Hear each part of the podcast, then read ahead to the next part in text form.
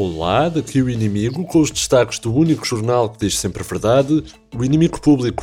E enquanto em plena campanha das presidenciais se discutem os temas importantes da nação, como o Serviço Nacional de Saúde, ou qual o batom que melhor combina com o tom de pele de um presidente, o candidato Marcelo testou positivo à Covid-19 e depois testou negativo. Até nisto não temos uma tomada de posição do presidente, mais valia só dizer que testou Marcelo e assim nós já sabíamos que estava infectado, mas pode não estar infectado. Entretanto, parece que também começou um novo confinamento, o que me faz presumir, estimado ouvinte, que se encontra neste momento rodeado de massa para fazer pão, latas de atum, lives do Instagram e papel folha dupla. Não há que ter medo, só o primeiro é que custa. Para as medidas estamos cá nós, com o rigor do único jornal que diz sempre a verdade, o inimigo público. A verdade, já são conhecidas as regras para a quarentena em versão 2021. A parte boa é que Graça Freitas continuará a aparecer todos os dias e editar a moda mundial de armações de óculos. Outra boa notícia é claro que os dentistas não vão fechar, apesar de terem de trabalhar em regime de takeaway. A má notícia é que não tarda nada, Marcos Mendes aparece aí a opinar sobre isto tudo. Isso é chato. As escolas também vão permanecer abertas para não comprometer o futuro de alunos como José Sócrates e Miguel Relvas, que sempre pautearam as suas vidas pela simplicidade da procura do conhecimento permanente, quer fosse em filosofia francesa ou em arapejo para acordeões de ranchos folclóricos.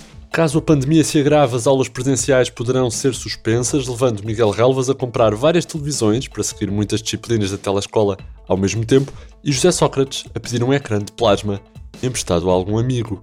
Já no setor dos espetáculos, o governo decidiu que as igrejas vão permanecer abertas durante o confinamento, bem como a Seleção Nacional de Futsal de Padres, que tantos títulos europeus já deu a Portugal, e por isso António Costa decidiu equipará-la ali taco a taco com o campeonato nacional e permitir que continue a jogar. No entanto, a Seleção Nacional de Padres deve jogar sem público no pavilhão, uma decisão eh, que já motivou uma queixa formal de Francisco Rodrigues dos Santos, presidente do CDS e líder da claque de apoio aos padres futebolistas. Chamam-se as hóstias. Claro, temos também ordem de soltura para as presidenciais, tudo é louco, mas até aí temos medidas de exceção. O ainda ministro, sim, ainda ministro Eduardo Cabrita, anunciou que os eleitores devem levar as suas próprias canetas para as mesas de voto, devendo ainda, para reduzir o, o contágio do coronavírus, desenharem os seus próprios boletins de voto e usarem uma caixa de sapatos para fazerem a própria da urna. Eduardo Cabrita avisou ainda aos eleitores analfabetos que nem uma cruz sabem fazer, que devem trazer os seus próprios polegares para votarem com a impressão digital. Mas calma, também já existe uma alternativa a este voto presencial há um consenso entre candidatos e Parlamento para que o próximo Presidente da República seja eleito via chamada telefónica para os programas da manhã. A Cristina Ferreira, por exemplo, irá assumir as funções da Comissão Nacional de Eleições e Jorge Gabriel anunciará os números ali a meio da rubrica de culinária, assim como quem vai para o segmento com o Padre Januário ou a Crónica Criminal. Estas e muitas outras medidas sempre em destaque no nosso site inimigo.público.pt e para um bom passatempo de confinamento, para além de mais documentários da Netflix sobre tigres, sugiro a nossa edição em papel e para impresso todas as sextas com o público. Compre depressa que no sábado já está a forrar montras nas barbearias em layoff.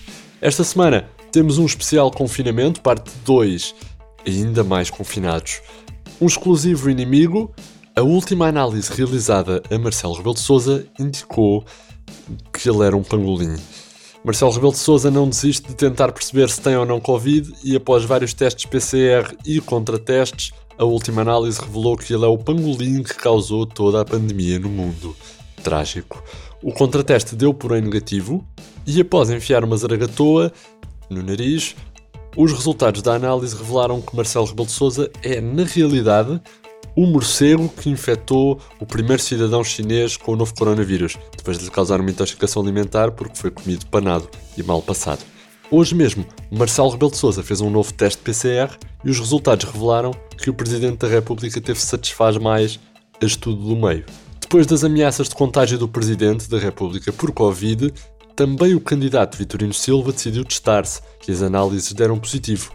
A brucelose caprina. Os testes revelaram que Tino também contraiu o novo carrapato, mas permanece assintomático. Após um contrateste, todos os resultados provaram ser negativos e António Costa já veio imputar a falsidade dos mesmos ao Paulo Rangel e ao Miguel Poeres Maduro, porque estavam ali na fronteira de Vilar Formoso a consertar uma conspiração internacional contra o Centro de Saúde de Rãs. Esta semana arrancou também o regime do voto antecipado. Milhões de portugueses já se abstiveram de votar antecipadamente. Os cidadãos aproveitaram o dia de quarta-feira para irem antecipadamente à praia, onde leram no Facebook posts como Lembre-se sempre que quando uma porta se fecha, dois dedos ficam entalados e assim cumpriram antecipadamente o dia de reflexão também. O, volto a referir, ainda ministro Eduardo Cabrita apelou ao voto antecipado e decidiu dar o exemplo, anunciando que já votou para as eleições legislativas de 2023 e em João Félix para Bolador de 2025. E pronto, todas as notícias na nossa edição em papel, todas as sextas com o público, onde ainda temos em destaque. Que a polícia acaba com festa de 50 jovens que deram a desculpa. Vamos para uma consulta de dentista, o Chega compra o CDS por 1 euro, Eduardo Cabrita anuncia que pacientes têm de levar a própria seringa para a vacinação. E o Benfica é investigado por domínio de pequenos clubes como o Porto e o Sporting. Foi assim o mundo aos olhos do inimigo público, com as notícias frescas de Mário Botequilha, Vitória Elias e João Henrique, uma mixórdia sonora de relevo por Eva Esteves. Da minha parte é tudo. André Dias despede-se com amizade. Até para a semana.